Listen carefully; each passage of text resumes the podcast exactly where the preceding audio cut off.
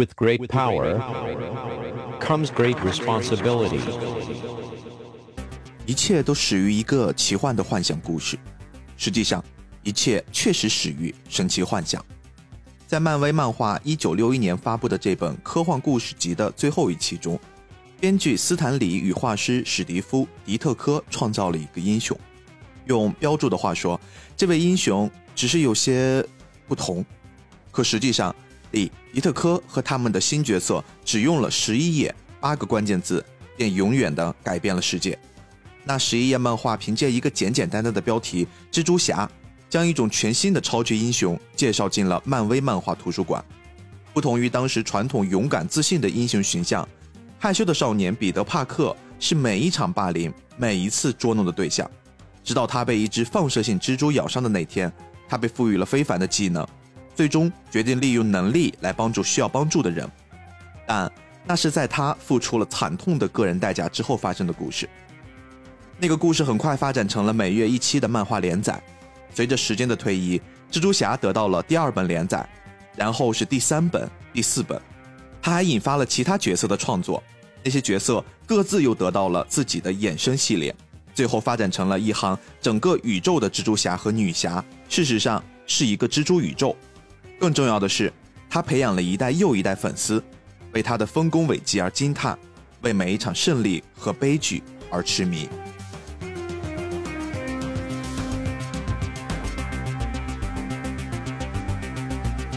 With great power comes great responsibility.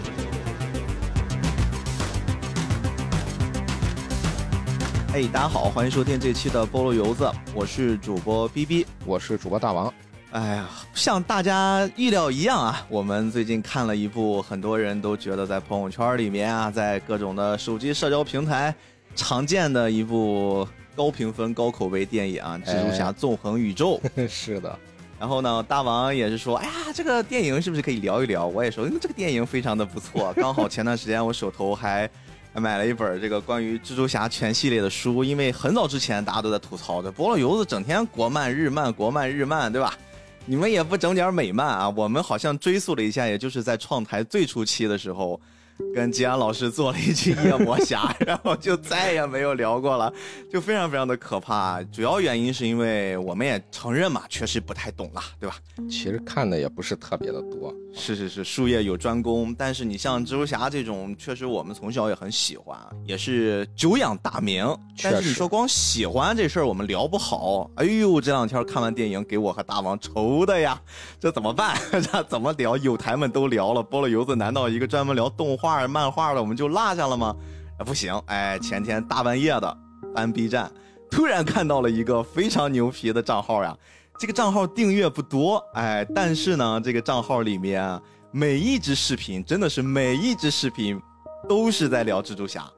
然后呢，他的名字我定睛一看，哎呦嚯，收集蜘蛛侠的曼森。我说这个有意思了，我必须要勾搭一下。所以凌晨两三点钟的时候，我给他发去了私信，我说感不感兴趣啊？我说我是一个做动漫电台的，要不要考虑来聊一期啊？很快啊，第二天大清早上六点就给我回信了，加上了联系方式，哎，我们一勾搭，接着就很痛快的答应了。所以我们今天非常非常开心的来欢迎我们的这位嘉宾曼森老师来啦！哎，呱唧呱唧，Hello，大家好，我是曼森，我是那个收集蜘蛛侠的曼森，目前是在 B 站更新我的视频呢，欢迎大家来收看我的视频哦。哎呀，我们听这个名字就发现这个账号已经垂直到不能再垂直了。注意，它不是收集美漫的曼森，它也不是收集漫威的曼森，它是收集蜘蛛侠的 曼森。对，我的天哪，这个问题其实还蛮有意思的，因为可能最近随着这部电影开始发酵啊，大家视野重新回到了蜘蛛侠，或者回到了说大一点，回到了超级英雄本身，加上前段时间银河护卫队三嘛。大家感觉好像超级英雄似乎又有那么个回来的意思，所以曼森老师，你为什么会喜欢蜘蛛侠，甚至要收集蜘蛛侠呢？你会有什么特殊的故事吗？哎，有有有，在我很小的时候，我就是特别喜欢那种蝙蝠侠呀，还有正义联盟，还有蜘蛛侠的这个动画片，每天都会在那个动漫世界去播嘛。啊，是吗？对对对，我们还播过蜘蛛侠动画。对对对，等会等会，你你看的是哪一个版本的？蜘蛛侠一九九四就是有屠杀蜘蛛侠的那个版本的，哦，对对对，我看的是那个版本。我当时我是这个重二，你懂吗？就是 每天我就告诉我的同桌，我说我要变成蜘蛛侠了，我要被蜘蛛咬了。然后我就，我现在想起来，其实当时挺傻的，因为我在我自己家里人面前，我说我我我什么时候能变成蜘蛛侠？每天都在说这件事情。然后有一天在上体育课，我就去抓了一只蜘蛛，然后我说你们看，我要变成蜘蛛侠了。没想到那个蜘蛛真的把我咬了一口啊！然后，然后我回去教室之后，那天睡了。一整天就是从回教室一直睡到放学，那个老师跟我说，你这可能要去打狂犬疫苗了。然后从那之后，我就再也没有碰过蜘蛛了，我就对它有阴影了。但是你说我为什么要去收集这个蜘蛛侠呢？就是说到这个，其实就是曾经有一个漫画，嗯，我们会经常去这个百度上搜这个蜘蛛侠的漫画嘛，因为我上初中的时候，那个时候家里有互联网啊，哎，然后我们就去搜，然后搜到很多就是那种老刊呀什么之类的，但是里面会有一个故事。这个故事其实也是来自于这个动画片的。当时我也去搜了这个关于这个故事的一个漫画，这个漫画的故事就叫做《收集蜘蛛侠的孩子》。哦，我还看过你做过这期节目。对对对，然后我就在想，要不要我把这个我的名字改成《收集蜘蛛侠的 X X X》？然后我说，哦，我的英文名字刚好是 Manson，原来是这样。对对对，所以我就叫《收集蜘蛛侠 Manson》。这个参考就是参考了当时这个动画片和这个漫画两个同时都参考了啊。然后这个故事呢，其实。漫威本身也有很多很多的翻版的，因为我觉得这个故事是正儿八经能体现蜘蛛侠这个核心的一个故事。嗯，当然这个我们一会儿再聊，好吧对吧？OK，哎，其实你看啊，对于蜘蛛侠，好像他的吸引力真的是在小朋友的这个领域上已经。初见端倪了，我好像也是在很小很小的时候，我第一次看到了蜘蛛侠的那个，就是索尼最早的三部曲的第一版。嗯，哎呦，我看到之后我就一发不可收拾。当时我也已经知道超人了，我也已经知道蝙蝠侠了，我也差不多知道什么美队那些。我其实算是在家里面接触美漫比较早的，但是我当时完全不感兴趣。我去你大爷的，什么破东西，都一个一个大肌肉棒子。但是真的是看到那个蜘蛛侠之后，好像点燃了我某一些向往。所以，大王蜘蛛侠对于你来说，是一个你很感兴趣的、很喜欢的超级英雄的一个 IP 形象吗？你问的这个，刚才曼斯老师说他自己对于蜘蛛侠的第一印象的时候，我有点不太敢接，因为我感觉我有点暴露年龄，你知道吗？就是我自己印象中最早的接触的两个超级英雄，嗯，一个是 DC 的，一个是漫威的。DC 的就是超人，然后那个时候是接触的超人的那个超人二还是超人三的真人电影啊。开场是超人去上班，然后有那个一些什么小企鹅着火了，然后超人趁别人不注意的时候，把那个着火的小企鹅吹了口气，然后把那个火就吹灭了。我有个这么一个挺深印象。漫威那边我接触的第一个超级英雄就是蜘蛛侠，但是那个时候咱国内引进的那个动画片它不叫蜘蛛侠，叫蜘蛛人。哦，是台湾还是香港的翻译是吧？不是不是，就是咱大陆这边的翻译，大陆这边翻译。然后那个时候我印象中啊，应该是。六八年的动画，哇，对对对，很早有一个版本，他那个版本有点像幼教片，我说实话，因为他很多镜头都是重复的。呃，对他那个开场曲就是那个 Spider Man Spider Man 噔噔噔噔噔噔噔，就那个，非常非常经典。哎，一直都是这个旋律吗？好像现在也在沿用这个旋律。现在是有一个像是致敬，就是我那个出版旋律的致敬。我看那个动画呢，就是小时候我我我有印象嘛，国内翻译叫蜘蛛人，也是大陆这边引进的，然后。应该是地方电视台引进的吧，因为咱过去那个地方电视台有一些政策，就是说刚开始引进一些国外的那些动画和那个电视剧，他们是几个地方台一起合力去引进国外的这些片源，然后这个动画当时应该就是也不知道是哪个电视台引进的了。小时候就是搬个小板凳嘛，每到那个时间，然后就去看这个动画，印象还挺深。然后手上还有那个射蜘蛛丝的那个 那那那个发射器啊，发射器哎，对，就那个射蜘蛛丝的发射器。然后当那个索尼那个电影出来的时候，我就老给那个挑刺儿，说这跟我小时候看的不一样啊。小时候看是蜘蛛人，这怎么翻译叫蜘蛛侠？然后我当时还不停的跟我那个。一些同学去杠，然后我那些同学就说：“小时候哪看过那种动画？” 就是我就一时间我就有怀疑，我小时候难道真的没有看过那个吗？哎，你这个经历好像还挺有意思的，就相当于是说。你比绝大多数咱们中国孩子接触美漫会更早一个批次，对，太早了，这太早了吧？哇，你这真的让我们听友开始怀疑大王有没有可能是六零后啊？这就怎么可能？还真是，完了完了完了，掉了一半女粉儿。咱国内当时引进的时候，应该也是九十年代以后引进的了，就是改革开放以后。对对对，然后赶上的应该就是那一批。其实我们说这个蜘蛛侠，我们不管是从哪一个阶段在看待蜘蛛侠的，其实我们今天聊的这部作品可以囊括的是它的过去，就是一八年的那版，跟可能明年还要再上最后一版嘛，它应该是看作是一个整体。对其实这次这个整个新的蜘蛛侠动画这个系列，它好像也在预示着一种全新的定位，或者是给一帮全新的接触美漫或者接触美国动画的年轻人们，好像打了一个样。哎，你看过去，哪怕你什么都没看过，你没看过我们漫威也好，索尼授权也好，还是说我们过去这个在美国的某一些街边巷角的报刊亭发表的那些刊物也好，你什么都不知道，没关系，嗯嗯嗯你完全可以零基础的去吸收我们这个很纯正的美式动画、美式漫画的体验。它这个真的是既有动画又有漫画体验，都囊括在作品里面。我们说外国，就是除了美国，就好像没有其他国家了一样。其实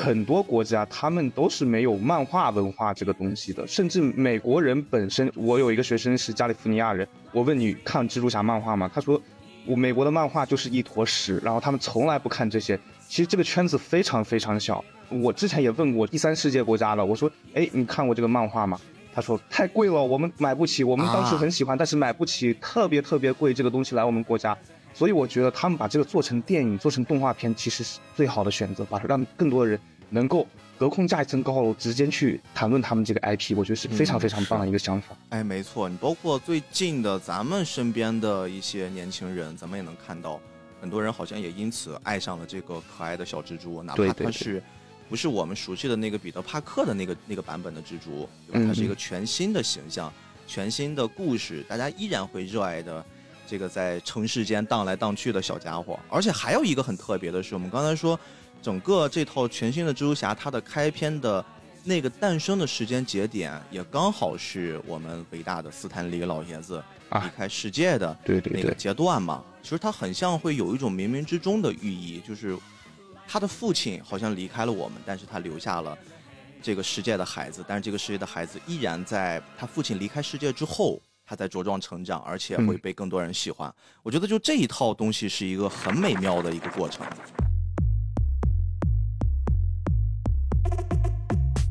漫威出版商马丁·古德曼十分固执地认为蜘蛛侠不会成功的。到二十世纪六十年代初，古德曼已经有超过二十年的漫画出版经历。通常而言啊，他有敏锐的商业头脑。正是他注意到了对手 DC 所创造的美国正义联盟等超级英雄团队的成功，因而指使漫威编辑斯坦李创造他自己的英雄团队漫画，由此催生了神奇四侠。即便在神奇四侠大获成功后，古德曼对李接下来的创意，一个获得了蜘蛛能力的青少年，依旧充满怀疑。古德曼不喜欢蜘蛛侠这个想法。长期担任漫威漫画编辑，最终成为第一任接替斯坦李写神奇蜘蛛侠的编辑马伊·托马斯这么说道。古德曼给了斯坦李一大堆的理由，解释为什么这个角色绝对不会成功。人们不喜欢蜘蛛，古德曼说，所以不会有人买一本有蜘蛛能力的英雄的书。另外，古德曼还表示，斯坦李希望蜘蛛侠是一个少年。哼，作为英雄的跟班倒是个好主意，但做漫画主角就不行了。斯坦李坚持己见，因而这个故事出现在了名为《神奇成年人幻想》的故事集最后一期中。该刊于1962年8月最后一期更名为《神奇幻想》。由于该刊本来就要取消了，所以就算观众不喜欢也没关系。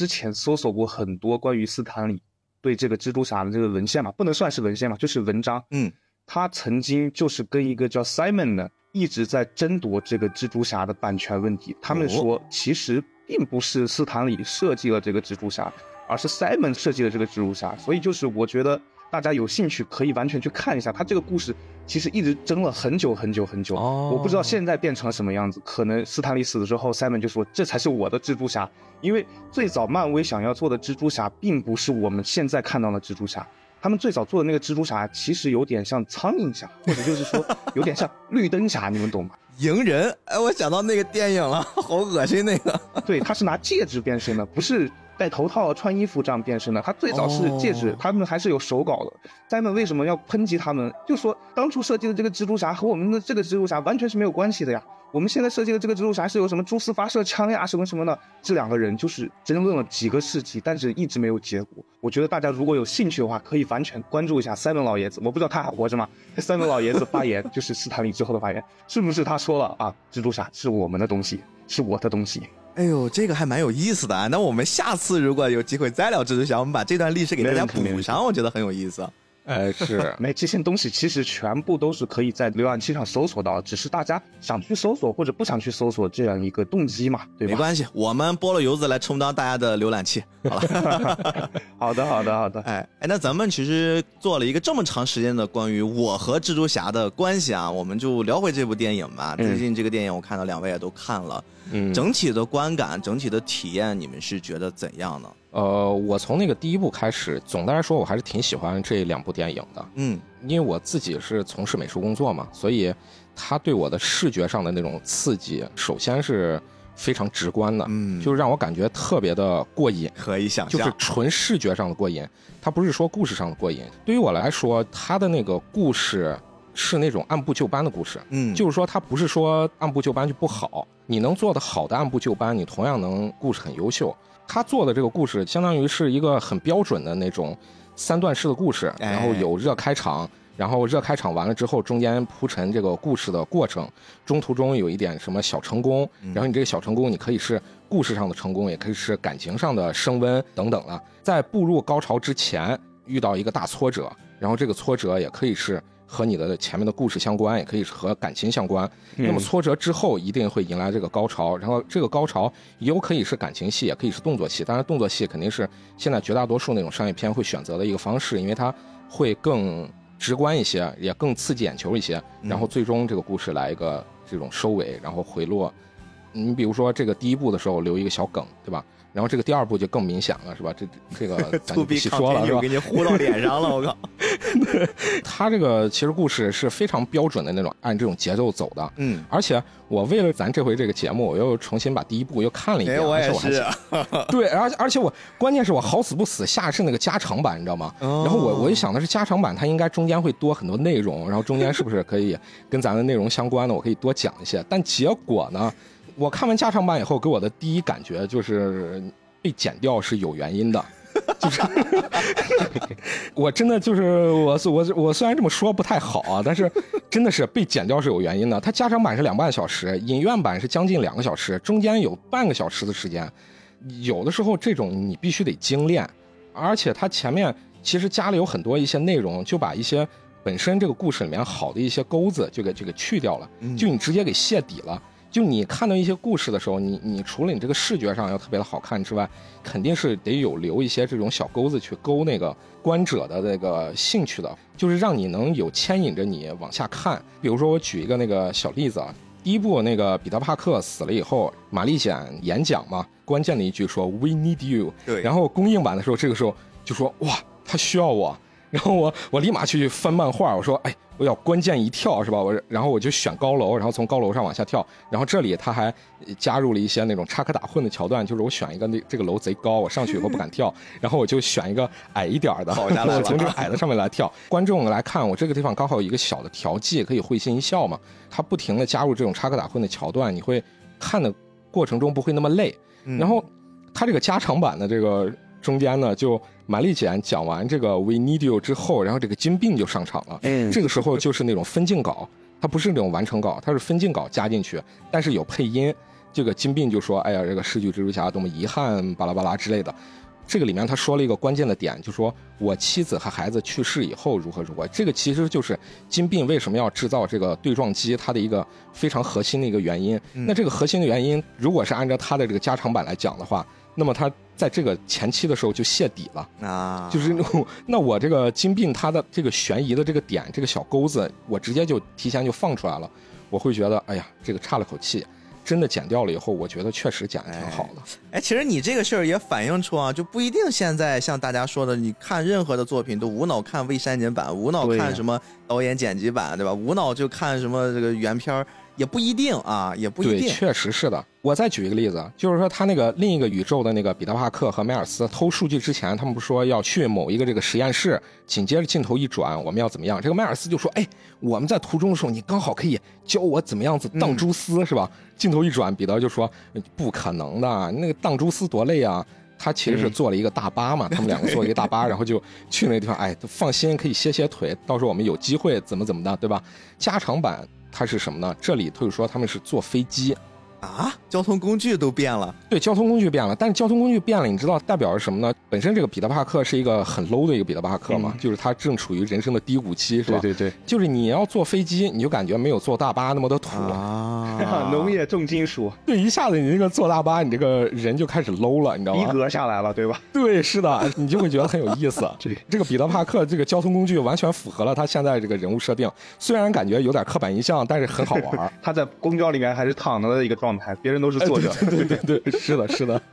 哎，你这么一说，我反而开始期待咱们这部最新的《纵横宇宙》等着出来这个未删减版的时候，看删了哪一部分，说不定也很有意思啊。是，删了下一部分，删了下一部分可惜，这个老破梗。但是总体上，我好像还是能感觉到你对于这部《纵横宇宙》的好感度还是可以的，没有很差。当然，刚才我们私下聊也没有感觉特别完美无缺，是吧？对我来说，我在影院看观感还是挺舒服的。嗯，就是因为本身对这个还是挺感兴趣嘛，就是本身自己虽然不是特别的了解美漫，但是蜘蛛侠是我怎么说呢，就是为数不多的还继续一直在看的一个超级英雄作品吧。非常出圈。那我们问问这个了解比较多的曼森老师啊，曼森老师在看完这部电影的时候是别叫老老师了，你就叫小曼就好哎呦，了。那哪成呀？今天你是老师，你也带是老师；你不是，你还是带是老师了。来，我们听听，我们听听。嗯，对对对，其实就是嗯我的观点和很多人是相悖的，你们知道吗？我觉得这一部并没有达到我的预期，就是我如果是十分的话，我给他七分。哎，这感觉也挺高呀。对对对，十分如果太低的话，我我可能就要被他们挂起来骂了，对吧？啊，没关系，对对对没关系，我们听一听。所以就是听众朋友们也不要就是喷我轻喷，就是我的一个个人见解。首先，我就先说一下大王老师之前看的那个《平行宇宙》，自己也说了，他曾经看的是第一版的这个蜘蛛侠的动画片，就是他那个旋律有一个 Spider Man Spider Man，然后他到高潮的时候会来一句 Look out, here comes a Spider Man，对吧？啊他会有这样一句话。他在那个第一部的电影里面，迈尔斯成为蜘蛛侠之后，他那个屏幕上刚好就出现了一个 Look out，哦，这就是蜘蛛侠来了。我觉得这个真的是一个非常棒的一个彩蛋嘛，不能说彩蛋，是个内容吧，就是把曾经的东西也联系起来了。但是我现在问你，你们知不知道什么是拟人场？漫威的拟人场，是什么意思？没没听明白都。那个世界里面其实就是 Spider Ham，就是那个叫蜘蛛侠、猪猪侠，对吧？我们叫他猪猪侠就好了。蜘蛛火腿就那个角色的宇宙空间，我现在告诉你，很多人都是不知道的。所以我觉得索尼这一次太过于高傲了，他们塞了太多观众不知道的东西，就是老粉不能说老粉吧，就是你知道一部分蜘蛛侠的人，你 get 到那个点了，你可能会会心一笑。但是我相信绝大多数人可能会停留在这个 PS 四这个蜘蛛侠宇宙的那个出场的那个蜘蛛侠里面，啊，对吧？？他们可能只能停留在这已经非常不容易了。比如说认识超凡，比如说认识这个托比马奎尔，嗯比如说认识这个 PS 四，已经非常不容易了。我真的说已经非常不容易了。但是整部电影好像除了这三个，其他整部电影都是老梗，就是蜘蛛侠粉丝才会读懂的。比如说我刚刚提到这个拟人场，嗯，它这个电影里面有个异次元体啊，能不能剧透到这里？可以啊，可以啊，没有问题可以可以。，它里面是有个异次元场，当时出现了一个二维的生物，那个就是来自于蜘蛛火腿漫画里面的一个角色。你说有人知道吗？没有人知道的呀。哦还有做这个最新的视频，我说唐纳德·格洛夫其实就是迈尔斯的原型，没有人知道的呀。他为什么老要客串蜘蛛侠作品啊？没有人知道的呀。我觉得他们应该。放一些正儿八经的内容进去，而不是把所有的彩蛋堆在一起，而且堆的都是别人不懂的彩蛋。你知道这个彩蛋，你就知道；你不知道这个彩蛋，你完全 get 不到这个彩蛋，就是非常我听曼森老师说这事儿的时候，我脑袋里面浮现了一个中国职场有的场景啊，我给你们描绘一下啊。就比如说现在两个老板一拍板儿，嗯哎，过两天咱要做一项目了，蜘蛛侠纵横宇宙啊。嗯我们这个纵横宇宙这个项目呢，要跟上一部的项目要不一样。那上次大家觉得平行宇宙，他来了五六个蜘蛛侠，很爽，对不对？我们要让这个爽感大爆甚至要更翻倍。我们来个二百个，所有的这个能想到的蜘蛛侠，咱都给他整。然后两个高层一拍板之后，下面开始布置任务了，主管到总监，然后再到下面干活的美术啊、策划，大家在一起开会。哎呀，这二百多个蜘蛛侠怎么凑啊？这么多的梗我们怎么埋啊？这样吧，今天一晚上给大家布置个任务，所有人啊，你分上个七十年代的到八十年代，你分八十年代到九十年代，漫画书给我翻翻出来有合适的就给我记下来，然后明天我们开会凑，然后最后这个东西就凑到一起，大家也不在意。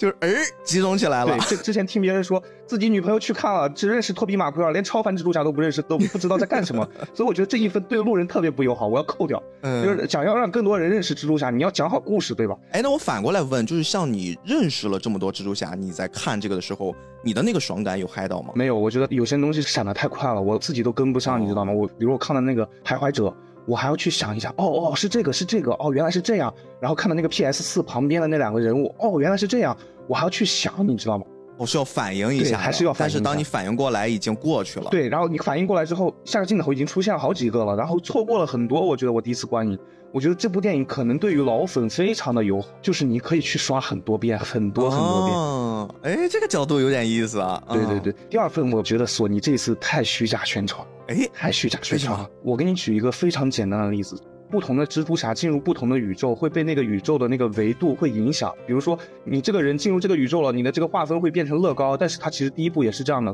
但是它这个预告片里面曾经出现的那个二零九九和这个迈尔斯打斗的那个预告片，打一打打到这个孟买的那个宇宙了，然后他们那个划分突然一下就变成那个印度的那种风味了。我觉得，哎，这不就是漫画里面那么设计的吗？嗯，然后我说，哎，这个非常好呀，我觉得我特别想看，但是我看到的时候好像又没有。然后朋克蜘蛛侠啊，他们这些设计怎么在哪都是这个划分呢？就感觉看的非常违和。然后这些二零九九啊、迈尔斯在哪都是三 D 的人物，怎么就感觉没有自己的风格了？只有朋克非常有自己的风格。然后这个 title Across the Spider-Verse。纵横宇宙，对吧？这个宇宙感，我觉得完全没有体现出来。你现在作为我是可能记忆力比较好的观众，你能说出超过三个宇宙吗？比如说这个孟买宇宙，你记得住；你这个迈尔斯的宇宙记得住；二零九九的宇宙你记得住，其他宇宙你还有哪些印象呢？纵横宇宙呢？他说好了六个宇宙在哪呢？他说好的九十个有名有姓的蜘蛛侠在哪呢？我在最后那个 credit sense 里面只看到了 Metro Boomin 的这个 Spider-Man，就 Metro Boomin 就是这个动画片的作曲嘛，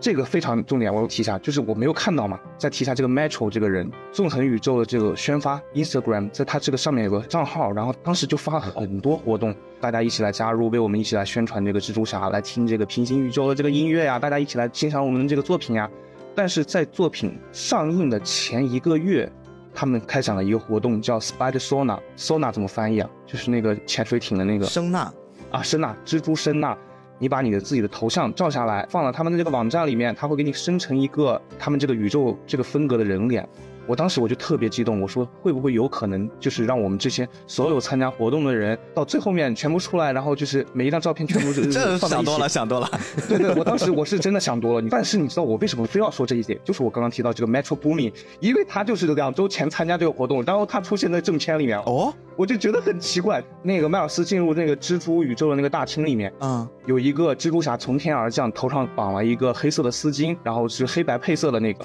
然后就手杖伸了一下，那个其实就是 Metro Boomin 的蜘蛛侠。然后我就在想，为什么不把我们也放上去？我 我们起码也给你宣发了这么多，我说可能我也是想多了吧。就是我觉得，完全没有印象你在提这个，真的太多蜘蛛侠了。对对对我完全没有印象有这个桥段了。对，然后第三点，我觉得就是他们故事真的是史家段的感觉，这这这是不是要打码啊？这个意思？没事儿没事儿，你说，尽管说。对对对，我觉得是史家段的感觉，就是整篇故事，我觉得好像只有格温的，好像他讲完整，他和父亲和解了，嗯，但。是其他人的故事怎么都没有讲完整。我觉得这个索尼也太大胆了吧！当初复联四这么出圈都没有这么敢做这样的事儿，索尼他是怎么敢这样做？甚至他这么高傲，对吧？这我刚刚提到他非常高傲，怎么敢这样做的？然后我之前提到的里面的那些角色，他所有的包括这个二零九九的，他故事直接就被打断了，他不讲了，明明可以讲下去的。而且就我们抛开漫画，我们就单说这个电影，我昨天晚上跟那些朋友在说的时候，我觉得他把这个格温蜘蛛侠，格温斯黛西这一步搞得有点太彪，我觉得他的他帮助迈尔斯的动机居然是二零九九把他踢出去，他和爸爸和解的原因居然是二零九九把他给踢了。我觉得你不能，哎，算了，我是纯爱党，我觉得你不能因为爱而帮助他嘛？你为什么要直接就这样？因为别人把你踢了，你才去帮助他？我觉得这个太那什么了吧，也也有点。哎，我笑死我了。对，其他的我真的没什么说了。他这把所有的蜘蛛侠都搬到荧幕上了，还包括一些雅达利。嗯，你说友好吗？那你雅达利谁知道呢？没人知道的。对我友好吗？那我我也不知道雅达利有这个，他也会搬上去啊。雅达利那个绿魔蜘蛛侠，你们你们看过吗？那个像素的，他也有搬上去。所以我觉得还是给七分嘛，就这三分扣了，不敢再多扣了。我觉得就是这一步，我觉得大家实在是把期望放得太高了，明显不是一个很完整的故事，也不是一个很好的。为什么大家就是不让别人发表对这个电影的看法？其实这个就是你当初，当初叫我看那个电影的时候，我不就是有点犹豫吗？因为我就知道这个是个半集。又知道这个是个半集，就会觉得有点没想到他是这样讲半集的，他是直接把故事夹断了，就是拦腰斩。对，拦腰斩了。你像复联四，像那个哈利波特七，这黑客黑客帝国没有看过啊？这是很早之前看的。我哈利波特七有头有尾的。对，哈利波特七我记得最清楚了。你像那个哈利波特六混血王子，那不就一半集吗？他讲的非常好的呀。我就是混血王子，然后就走了，然后他留了哈利一个人在那个地方哭。我觉得他讲的这非常好，包括这个复联三和复联四，他非常出圈的一个原因就是。它前一部和后一部没有太多的关联嘛？我觉得它这虽然故事是连在一起的，但是没有太多的关联。它是一个前一部是一个故事，后一部也是一个故事。前一部是灭霸斩这个石头，后一部就是他们去杀灭霸，完全是两个分开的故事，没有像这个纵横宇宙直接给你拦腰斩。我感觉这就是蜘蛛侠的命运嘛，就你包括九四蜘蛛侠、超级蜘蛛侠、托比马奎尔、蜘蛛侠的命运、超凡蜘蛛侠，他们所有的故事都是这样戛然而止的。你你想一想，就是突然就没了，包括那个超凡蜘蛛侠结尾。直接给你甩没了。哎，你好像一边看似在吐槽，好像又给出了一个完美的解答呀，这个很有意思。对对对，所以我在个人观点，观众们不要喷我。其实曼森老师讲的这个吧，其实是一个嗯，现在很多这种影视啊什么的一个挺常见一问题，就是说现在电影越来越没有办法去把一个故事完全的展开，因为电影的时长有限。你看现在那个近几年有没有发觉电影的时长会越来越长？对对对，以前一个小时电影很多，现在一个半小时都不太常见了，都是俩小时。对，而且他们现在要把每一部电影里面都要添加这个流行元素，比如说现在最流行的多元宇宙，把这个添加进去，我觉得很难把一个故事讲好。你可以看一看那个三重同框，它非常多的漏洞，但是就很多电影都在效仿这个，把这个多元宇宙加进去。我把你打了，我的那个什么灵魂出现在另外一个宇宙了，加进去之后，这个故事就变得非常难讲了。我觉得，就是他们。没有去搞清楚这个概念，呃，虽然我也没有搞清楚，对他们去看这部电影，就是我觉得他们要花很大很大的功夫，包括他们也没有讲清这个平行宇宙和多元宇宙这两个概念是什么。包虽然这个漫威本身就没有讲，但是他这个一搞就非常的乱，就感觉所有的东西都杂糅在一起了。你整篇看完之后，你能跟别人交流的点就是啊，我看到托比马奎尔了。不好意思，你看到那个托比马奎尔是以前电影里面给你截出来的片段，不是他过来演的，失望不失望？其实这个现在咱们这两年看的话，美剧其实势头越来越好，就是因为它本身针对的就是他们自己的那个美国本土的观众嘛，嗯，所以它一是题材比较敢讲，再有一个是上流媒体以后，它不需要按照传统电视台的那种节奏来走，中间比如说时长必须要卡一定的时长，然后中间还有那个插广告的时间，每一个段落得有按一定阶段性的那种段落来讲。这个其实也是现在近两年一问题，嗯，就是很多喜欢看相似题材的，或者是我想看更深入的东西的，会转向去看英剧或者是美剧。对对，刚刚大王老师提到了，其实他们像这个美剧、英剧这个剧集这个方向发展，我是我也是非常支持的。他就特别适合拍这个短剧，而且耳机里的这个朋友，你们可以期待一下，他会接下来拍那个蛛丝。啊，还有暗影蜘蛛侠，他会这两个是确定了很长时间了，但是他们一直没有出片。我觉得他会把这个放在索尼的蛛网夫人之后，因为他索尼现在所有的进程都是安排好的，包括这个摩比斯，包括毒液，包括屠杀。接下来这个猎人克雷文可能这个月十五六号可能就要出预告片了，所以我觉得大家可以非常非常期待一下索尼打造的这个宇宙。虽然它很烂，就是评价不是很高，但是你是可以完全看到。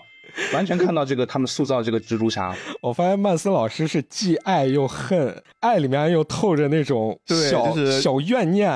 爱的深切呀。对呀、对呀、但是哎，我我我跟大多数人观点都不一样，就是我觉得我自己很很很喜欢钻牛角尖，我觉得。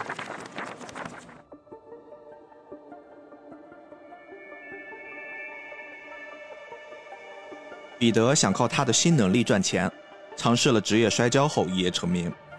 他因而得意洋洋，忘乎所以，根本懒得去阻止一桩抢劫案中的劫匪。就在当天晚上，本书在帕克居所中遭遇谋杀，悲痛欲绝的彼得发誓抓住凶手。然而，一个堪比阴阳魔界的转折却揭露，袭击本书的人正是彼得放走的劫匪。故事最后一格展示了满脸泪痕的彼得独自一人走在纽约市阴暗的夜晚中，而他底下的和头上方的文字却表明了他如今终于明白，能力越大，责任越大。这句话正是本书生前常对彼得说的。在这令人心碎的结局中，迪与迪特科以令人兴奋的方式彻底改变了超级英雄一般的模样。蜘蛛侠的起源故事不是力量的幻想，而是道德预言。接下来的蜘蛛侠故事，则是生活中各种烦恼和困扰的缩影。不同于超人那样的完美英雄，这是一个有平常问题的平常人，就像我和所有其他人一样。大卫·米其林说道：“他从上世纪八十年代中期就开始编写了近十年的蜘蛛侠漫画。在任何一个超级英雄宇宙中，彼得·帕克或许都是情感上、心理上最为真实的英雄。”M. 德马泰补充道。他在上世纪八零与九零年代是一位多产的蜘蛛侠编辑，在面具之下，他是一个充满困扰和缺陷而又有人情味的人，同那些阅读和编写他的生活的人一样。漫画的名字或许叫蜘蛛侠，但无论戴不戴面具，他都是彼得·帕克的故事。我认同彼得·帕克，我相信他。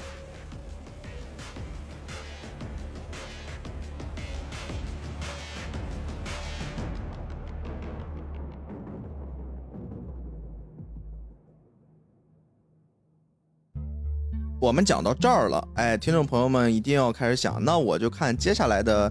这一段时间你们怎么来掰扯这部电影啊，怎么去回答或者怎么去深入的去聊一聊这部电影你们刚才说的问题。没有了，朋友们，哎，关于这部电影呢，就这么多啊。我们关于这部电影想说的就到这儿。一来是这部电影确实是如大家所看到那个，它还没有讲完。没有讲完呢，作为我们这么严谨的电台，我们也没办法在现在就开始说啊，他怎么怎么怎么样，盖棺定论了，对不对？二来呢，今天好不容易我们把曼森老师给请到我们节目了，我们当然就不能放过他。这么多年来，这么多部作品他都跟下来了，而且确实是很熟悉啊。我们今天就不妨呢，让一些刚刚开始接触蜘蛛侠，或者说只是通过了几部真人版，加上前面的一点点动画版。浅浅的了解了蜘蛛侠的听众朋友们，哎，包括我，包括大王，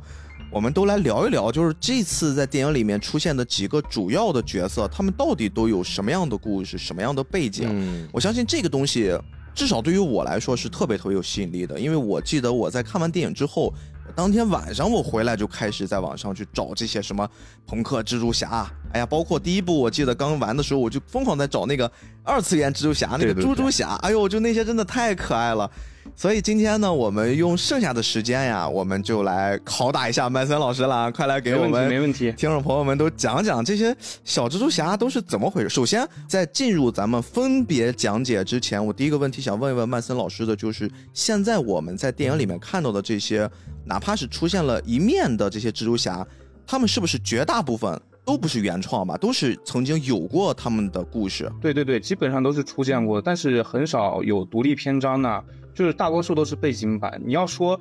还是比较明显的几个会有自己独立篇章，比如说他之前是有一本书，我觉得那本书可以让大家作为蜘蛛侠的词典去看的。哦、那本书叫《蜘蛛宇宙》，当然我们国内引进的名字叫《蜘蛛侠宇宙》，大家可以去拼多多上看一看，三十块钱一本，很厚。拼多多都行，对，拼多多都出来了，很厚的，就是你卖废废纸都能卖回本的，大家可以去看一下，非常便宜。就是漫画不是那么优越的东西，掏下钱就能买得到的，对吧？那本书里面其实出现的绝大部分蜘蛛侠，这部电影里面是出现了的。你要说原创的话，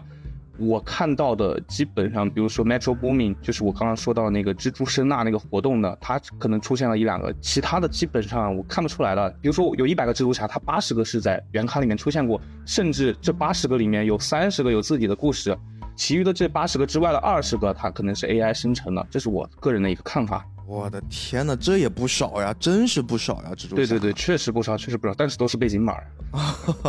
那行，那我们就可以放心大胆的问了。那大王，我先来问好不好？我其实呢。哎，不管刚才你们怎么说，这个人很表，但是我还是挺喜欢的。格纹蜘蛛，对，格纹蜘蛛。哎呦，这个小姐姐还是很酷的，而且在这一部里面戏份很多。对，所以格纹蜘蛛在她真正的那个故事里面，她都经历了一些什么样的事儿？我们大概能看到，好像跟父亲有点矛盾，对吧？然后她自己的好朋友死掉了。对对对，格纹蜘蛛侠起源其实跟电影里面差不太多。嗯，包括他还还原了那个 Mary Jane 名字的这个乐队。Mary Jane，当然我不知道，我当时没有。太注意，他是在那个宇宙里面，当然是 M J 他自己本人的名字，我不知道在那个宇宙里面是否是指代这个毒品啊？M J 是毒品的意思，对吧？我不太清楚。然后他的整个故事，基本上包括划分，百分之九十是相似的，我觉得基本上是还原。哦，连画风都是跟原来的漫画风格是一样。对他那个自己的世界里面的那个画风，其实描边，我是不是叫描边呀？我不太懂，就是那个黑色的那个描边，它是非常非常细的，非常非常细的，就是那种风格。但是很多人解说这是水彩风格啊。对，其实那个这回我看的时候，格纹蜘蛛的那个世界给我的观感就是第一眼还是挺打眼的，因为它很亮眼嘛。它有几个小细节、小特点啊，特别是他在和他父亲相处的时候。整个它的那个背景啊，就是像那个曼森老师说的，有点像是水彩，或者说有点像水粉。水彩画到画纸上，它的画纸会出现那种不规则的散射纹，就是如果水分比较大的话，特别是两个颜色混合到一起的时候，会出现不规则的散射纹，有一点像棉网状的那种散射纹。但是水粉是什么呢？就是水粉它。如果说水分比较多的时候，它出现的那个感觉就像是往下滑，它会出现有点带粉状的那种边界，不是特别明显，但是一块是一块的那种有遮盖性。这部电影的边缘好像到了格纹的画风的时候，就会感觉它的边儿不是很整齐。咱先这么说吧，就是它第一部的时候，整个的那个风格是带有那种漫画勾边，就是漫画勾边，就是你画那个，特别是美漫，不管是美漫还是日漫吧，或者是咱国内的漫画，这个是一种绘画手法了，就是你先画这个线稿，线稿。完了之后，你再给里面填色，但是它的那个模拟的，就是说我虽然是用三维做的，但是是一个三渲二的那么一个效果，然后我中间会有一种漫画勾边的那种感觉，但是格纹的这个感觉呢，格外的比较清爽。而且它的那个颜色都是比较粉的颜色，对对对，就是它粉的颜色不是说咱们平常说的那种粉红，就是在绘画里面粉蓝、粉黄、粉绿、粉紫这些偏粉的紫、偏粉的蓝，这些都是粉色系。格纹蜘蛛它的那个整个那个世界，特别是跟他爸爸相处的时候，它的那个颜色全都是偏粉色的。而且它还有一小细节特别有意思，就是格纹其实它本来的那个发色是淡金色的嘛，淡黄色的，但是他跟他爸爸相处的时候，不同的那种心情。它会体现不同的颜色。对对对，当时很多人在说这个点，就是他的心情会随着这个背景而改变。我是真没注意到，我怎么没注意？我回想一下，对，是的，就是挺有意思。就是你他没有明确的说，但是他给你不停的变换发色，就是说好像在不停体现他心情的那种阴晴变换，还有忧郁，还有呃我的纠结或者怎么样。而且当他爸爸发现他是那个格纹蜘蛛的时候，前期一个小剧透应该没关系，就是他爸爸发现他是格纹蜘蛛的时候，这个很明显的，他爸爸背后出现了一一抹黑色，嗯，这是很难得的，在他和他爸爸相处的那个二人世界里面出现的那一抹重颜色，就是他在和他爸爸相处之前都是那种粉色系嘛，所以出现这一抹黑色会非常的扎眼，而且他爸爸的那个脸上会。出现那种阴阳脸，经常看电影的人会知道，那个阴阳脸会体现人的那种阴晴变幻、复杂的心情、心情不稳定的时候，对，就会出现这种阴阳脸。他爸爸在这个时候就出现阴阳脸，然后再随着他们的对话的时候会出现逆光，就是他这个爸爸整个一下子就陷入到那种不知道是怎么样的那种纠结的心情，然后自己内心的复杂什么的，一下子就你会通过画面很直观的就会有一种心理投射。嗯，我都不需要整个需要用台词怎么样的去编排，用那个镜头的剪辑去怎么样给你表现，而是我只是需要用这个。在大荧幕上的颜色的变换、绘画风格的变换，你就会出现这种很直观的这种投射。哦，这个你不说，还真的是好像我们没太注意到这些小细节。对我真没注意到，但是他们聊的时候就是在聊这个点，我我是真没注意到，我感觉我还是看的不太认真嘛。不是，可能是因为我是从事相关工作，所以我对这个东西比较敏感，关注的可能就关注的是这个地方，所以整个影片看下来以后，我也觉得对于美术方面，我是感觉还是蛮过瘾的，所以我就对整体的那个评价还是很不错的。漫威现在在做的一件事情就是卖肉，你们懂吗？就是 他们现在卖的那些电漫画里里面，其实是有一个格温的叫什么暗影的那个宇宙，就你可以很明显的看得到，它那个封面。面向的好像不是给小孩看的，他明显是给这个成年人，十八岁成年人看的。他可能定位也不一样，因为他想通过这个格纹蜘蛛去拓展不同的那种年龄段的受众。哎呀，我就好吃这一套呀！对，但是格纹确实出了非常非常多的刊物，我觉得大家有兴趣还是可以看。那看来还是挺受欢迎的。其实有很多刊物写过格纹，就比如说。格温和帕克结婚了，或者格温没有死的那个现实，我是比较喜欢看这种哦，和主线不相关的那种。对对对，假设这个 What If 其实就是正儿八经他们讲平行宇宙故事的。比如说我们说的这个六幺六的躺平的这个帕克，他是手里抱了那个孩子，我不知道是不是 Mayday Parker，Mayday Parker，他这个叫梅蒂，好像翻译过来。其实梅蒂就也有很多刊，我昨天晚上听的时候，因为我只看过他的一刊。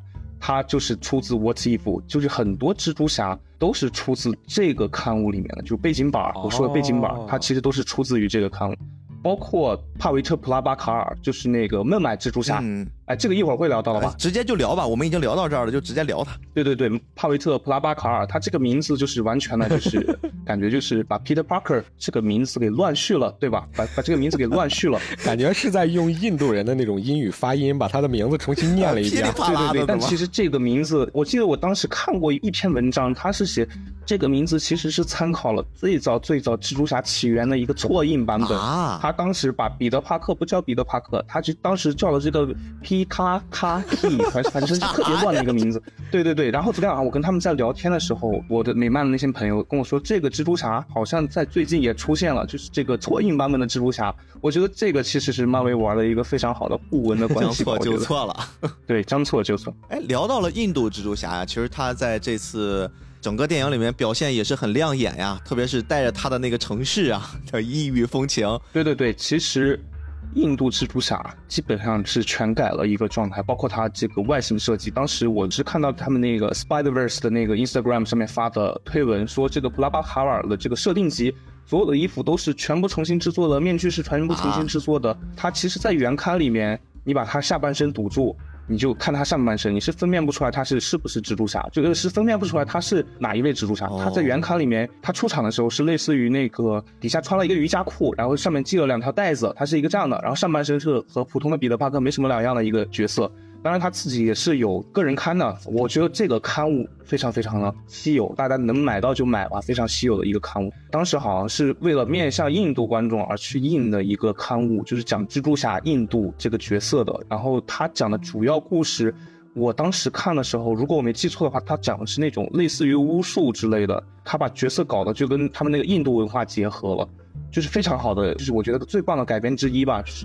他能改编出一个完整的故事啊，什么什么之类的。但是但是但是，蜘蛛宇宙其实很多漏洞的，这个可以之后聊。就是蜘蛛宇宙是非常多的漏洞的，包括纵横宇宙创造了一个非常完美的多元宇宙的一个状态，但其实它这个蜘蛛宇宙的这个原作非常多的漏洞。我现在就说了吧，主创呀，我都感觉完全就没有沟通好呀。我举个例子。刚开始的一线角色就非常被重用，但是到后面突然就这个人就消失了，再也不见了，或者就是这个蜘蛛侠已经出现过了，他们就直接把这个蜘蛛侠的名字给抹去了，然后再创造一个跟他同名同姓的，但是把宇宙编号给改了一下。这个蜘蛛侠我说的就是日本的这个蜘蛛忍者，对对对，就这个漏洞其实非常多，而且他还吃书。蜘蛛宇宙之前他其实也出现过一些，如就刚刚提到的这个 What If 这个刊物出现过一些蜘蛛侠。但是他们，我就说他们没有沟通好，直接就把这个设定给抹掉了。我们再创造一个跟他类似的变体宇宙，很多漏洞，很多漏洞。现在再转回来，我们说这个印度蜘蛛侠外形全部都是重新设计的一个状态，但是他在这部电影里面表现的是一个非常的一个开朗的一个状态，开朗大男孩。但是他在自己的刊物，包括蜘蛛宇宙里面出现的这个状态呢，其实他是一个比较 emo 的状态。对，首先他自己的宇宙毁灭了，然后他身份认同感，他觉得。自己就是彼得帕克呀，死不死无所谓的呀，就是这样一个状态，摆烂了。对对对，也是算是一种摆烂吧。他他对自己的这个身份认同感非常低的一个状态。电影里面他还设计了一个空竹，对吧？嗯他这个漫画里面是没有空竹的，这个电影里面是既可以射蛛丝，他又可以抖空竹。我觉得这个是一个非常好的一个融合吧。我不知道印度文化是否有这个空竹文化呢？我我说不上，真的说不上这个，他们是不是有空竹文化呢？我得找一下我的印度学生去印证一下。印度蜘蛛其实我印象里面好像它整体是属于那种比较的逗逼形态的，对对对，但是这个听你的描述，好像它也是属于一种颠覆式的再创作、二对对创了。其实所有的角色都是二创。其实曼森老师说这个，就是我自己是画漫画的，你知道吧？对于蜘蛛侠这个角色，也有个七八十年了吧，六七十年应该总有了，上世纪六十年代，对，那真是差不多了。好像前段时间还是周年纪念日，我记得他们举办了一个 Beyond Amazing 超越惊奇，然后把所有的蜘蛛侠的装备拿出来展览。就是在这么长的那种创作时间段，特别是这个跟那个美漫啊，这个还不能算欧洲漫画，你只能北美这边，北美这边那个漫画，嗯它的那种创作体制有关系嘛，因为它是在被大公司所把控嘛，对吧？对对对，要大公司把控的话，那你这个创作者你是创作出的这种形象，这个版权所属就是公司的就是公司的，对对对对对，所以它不会是说像咱们国内，或者说像那个日本，或者是欧洲那边，它这个版权属于个人、个人风格或者怎么的，会那么的呃明显。所以它整个创作就是完全是要根据公司的那个体制和那种我对这个的规划什么的来。对对对，就是你刚刚提到的这个，所有东西都要归公司所有。其实当时有一个非常牛逼的画师，我不知道就是其他画师怎么样，就是我个人觉得他真的是已经把蜘蛛侠这个蜘蛛的状态画的太牛逼了，他把这个整个漫画从六十年代提到八十年代了。但是呢，他画了一段时间之后就离开漫威了，就是这个原因。你刚刚提到了，就是他这个角色不能因为他而变得蜘蛛侠，要因为漫威而变得蜘蛛侠，就所有的全部都要根据漫威的要求来对，。就是你创作这个东西，你不可能说是根据我自己个人意志去进行创作。对对对，就是这个是一个原因，然后再有一个是这么长的那种连载阶段，就是你和创作这个时长不可避免的就会有吃书，因为它会受到那种那个比如说读者的调查呀、受不受欢迎啊等等等等各方面因素的影响。我对于这个刊物出来以后，哎，发行量不大行，那这个人可能就砍掉了。大公司肯定是以商业为主导嘛，对对对但，是即使不是这个原因，即使是在这个日本和国内这种画漫画，也会受到各种因素的影响。就我就拿我自己自身举例子吧，就我自己的上一个连载是连载了六年半，嗯，然后我在画那个连载的时候，本身是一个少女漫画，但是最早设定这个故事的时候是一个绘画类的那种漫画，然后中间会加入一些绘画比赛或者是对战的一些小桥段，但是这种小桥段加入之后，读者反馈不大好。然后跟编辑那边沟通之后呢，故事的剧情逐渐就转向了主角之间的情感方面的剧情，啊，而不是说把这个重点放在了不停的那种对战上。不停的对战上就有点像是那种少年漫的那种设置了，但是它那个方向就有一些偏嘛，所以它很有可能会受到各种各样因素的影响。特别是比如说我这个连载就是连载了第一季，大概是有个三四年的时间之后，我要开第二季了。嗯，这个第二季呢，原本是我这个本身角色是从现世我们的这个现代发生的故事背景，然后男主角是从古代穿越过来的。但是第二季讲的就是女主重新穿越回去，穿越到古代。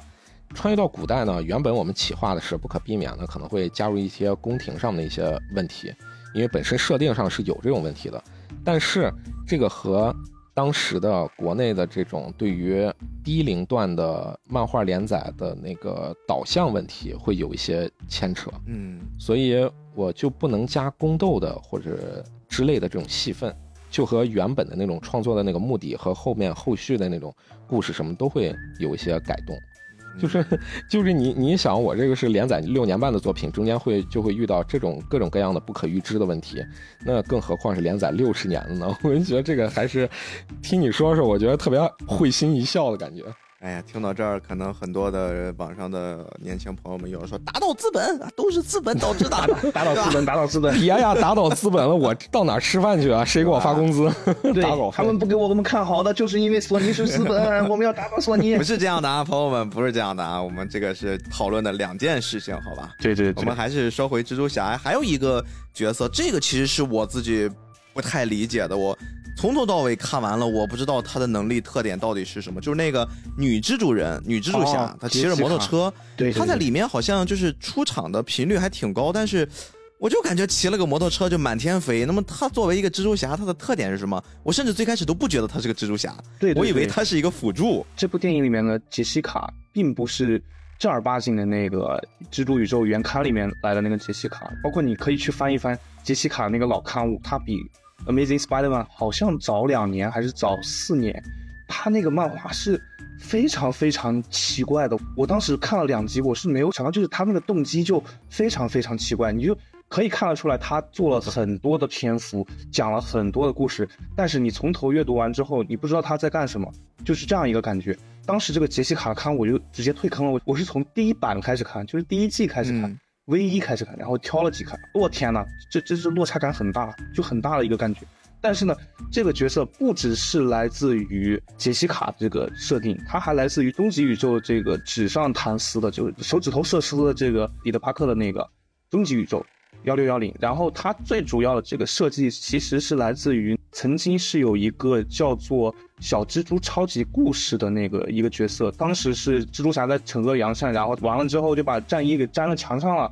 这个时候路过了一个爆炸头女性，看到那个战衣，然后捡起来穿了，然后她给自己做了一些手套，给自己做了一些就是那种假的道具，手上搞一些钉子，然后他就爬墙。啊，那 什么剧情？等一下，等一下，就是就是真正的蜘蛛侠还在，对对对然后边上路过了一个路人，捡了他的装备他，不是真蜘蛛侠，对他不是真蜘蛛侠，他没有能力了，他只是一个龙套，你懂吗？他这整部剧里面就是个龙套，然后但是他捡到了那个，他就是最早的蜘蛛侠。然后呃，今天我有看到群友发，就是说为什么我们老要在乎这个是不是黑人呢？就是我们觉得不管她是什么，她就代表的是蜘蛛女侠。对我觉得这个就是最主要的一个点。哦，也就是说最开始她在原来漫画里面她不是一个黑人女性对对对，她不是黑人女性，她只是我刚刚提到这个小蜘蛛超级故事，她没有能力的那个蜘蛛侠，啊那，那个女的是黑人，是一个黑人爆炸头女性，嗯跟这个差不多的。其他的，比如说幺六幺零的那个，还有这个呃六幺六这个蜘蛛女侠杰西卡本尊，他们都是白人。但是绝大多数人就说：“哎呀，又是个黑人了，资本又把他变成黑人了。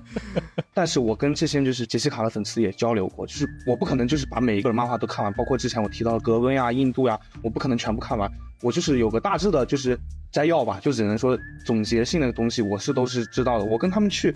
就是探寻了一下，这个是不是会影响到你的观影体验呢？他说无所谓的呀，不是完全一边倒，就是有一部分的人说是无所谓的，另外一部分人说是改了就改了吧。大家好像没有人会注意到这个是一个黑人的点嘛，我就觉得，但主创的意思也是不一定就是非要他是白人，那就是对于我什么都不知道的话，其实看起来反而更轻松，还挺带。感的哈，对吧？就看这个形象，对对对，而且包括她怀孕的这个造型，在原来的作品里面也是，对对对，但她是在那个六幺六，我刚刚提到了那个白人女性的，她第四刊里面出现过。然后她是摩托车、黄色的眼镜，包括她现在身上穿的这个服装，都是来自于那个。其实只有头型和肤色换掉了。对对，大家如果有兴趣的话，可以看一下这本漫画写的非常狗血，我这里就不过多透露了，就是大家可以去自己翻一下。就是其实还是有很多杰西卡老粉的嘛，就是我曾经看到过有一部分人一直在坚持这个翻译杰西卡的刊物，我觉得这部分人真的是太棒了，一直在坚持下来，我觉得很棒很棒。说到这个，我想到那个原本电影里面两个小桥段，我嗯岔开一下，我觉得还挺有意思的。呃第二部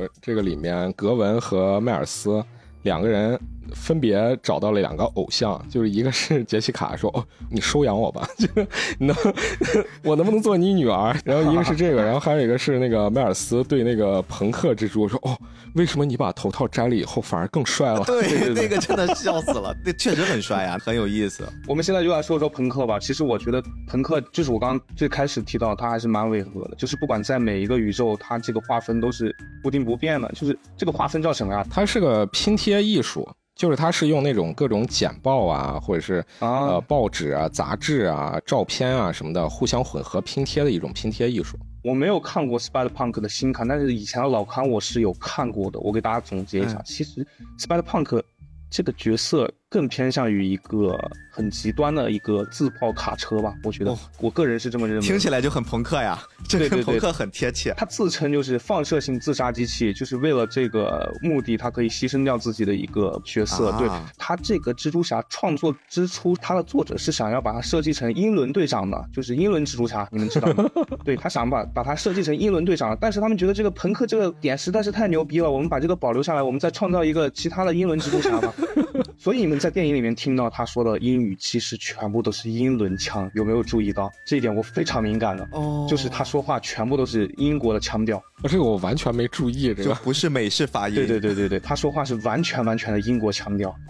特别纯真的一个状态。然后他在漫画的，就是我看的那一部分漫画里面，基本上每个对话框他都是有脏话的。这个角色其实更多的说的是脏话，而不是啊什么啊，而不是什么安纳奇小孩主义，而不是呃呃，其实也说了，但不是那么多。我觉得他说的更多的是脏话了。嗯，这个角色还改动还是蛮大的。其实他现在的造型完全也是重新设计过的。他在漫画里面的造型，把头套摘下的造型更像是迈尔斯现在的样子，我觉得。那种黑人啊，对对对，就是一个平头吧，不能算是平头，就是头发稍微乱一点的一个造型，没有这么雷鬼的一个样子。现在这个设计我还是觉得挺帅的。对对对对对，是帅的。而且他这个人，我没有看到，就是他在电影里面身体上有别那个死侍的徽章。他其实，呃，漫画里面他身上有别一个死侍的徽章，然后他的那个标志，其实就是早期最早的那个蜘蛛侠那个胖的那个标志，分成四部分，然后它上面写了一个 Friendly Neighborhood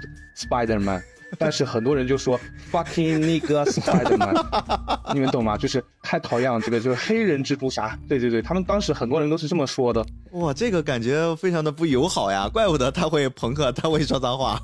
对，但是他新刊我是没有看，就是有些人说他在漫画里面设定变成同性恋，我是真没有看到。包括就是那个格温的那个，他的墙上有写 transgender 这个单词，嗯然后好多人就说格温变成了 transgender。什么什么的，我觉得这个完全没有必要，因为这部电影创作的之初的理念，包括蜘蛛宇宙，包括蜘蛛侠创作之初，就是摘掉面具，任何人都可以成为蜘蛛侠，嗯就是他要一个多元化的世界，包括你可以看得到，很多人就是在说黑人杰西卡，大家说啊，杰西卡改成黑人了，这万恶的资本。其实你是可以在电影里面，包括前一段时间点映的那个设定集里面，可以看得到杰西卡的蜘蛛女侠，她当时是一个叫做 Spider Woman，然后就是几个蜘蛛女侠的造型。她们那个蜘蛛女侠所有的出场呢，都是现在应该就是用一个流行的话说，大码女孩，你们懂吗？就是比较胖的，嗯，你也是可以在电影里面看到比较胖的白人的原版的那个杰西卡，而且她扎的是高马尾的一个状态，你是完全可以找得到，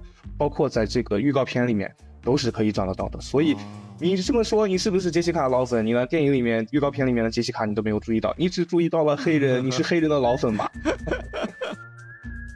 刚刚大王老师有说到格温宇宙的那个划分，紫色的粉啊什么之类的。其实，在我看的那些刊里面，蜘蛛朋克也是那种比较单调的，而且就是哎有一点点乱，你知道吗？就是我记得非常清楚的一点，就是我看的那个最后一页的最后一格里面，呃，Spider Punk 弹那个吉他，然后他面对的是奥斯本集团的，然后一些毒液的军团，嗯然后他把那个声音放特别大，然后这毒液不是怕声波嘛，哦然后他们就开始打架了。他这个好像还比较克毒液呀，对对对，非常克毒液了吧？声波攻击，他这个感觉直接就是专门为了干毒液而生的一个就是在。电影里面，他提到了一个桥段，我觉得非常搞笑。他就说了个万恶的资本主义还是什么，反正就说了个这个，然后嗯整个电影院就我一个人笑了。这件事本身也很好笑呀。对 对对，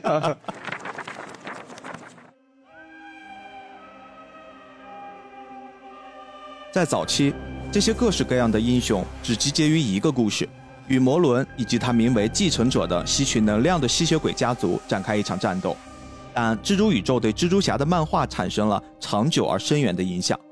除了介绍诸如潘尼·帕克，一个日籍美国女孩驾驶一身名为蜘蛛的机械装甲之类的新的蜘蛛英雄，和重新介绍诸如蜘蛛侠2099之类的老英雄。他还催生出了2018年奥斯卡提名电影《蜘蛛侠：平行宇宙》，其中迈尔斯·莫拉莱斯与另一个平行宇宙的彼得·帕克合作阻止金并，拯救了整个多元宇宙。这一蜘蛛宇宙系列之后会催生出一个名为《蜘蛛灾变》的续集，虽然名字很不吉利，但彼得·帕克不会离开。这里面的角色虽然都部分享有了他打击罪犯的超级英雄身份，却丝毫没有让他的吸引力减少半分。即便有什么影响，这影响也是让他能成为一个更有趣的英雄罢了。因为我们能直接从书页中看到他对人们的生活产生了积极的影响，他的高尚行为将继续激励未来几十年的新读者和新英雄，至少一直到二零九九年吧。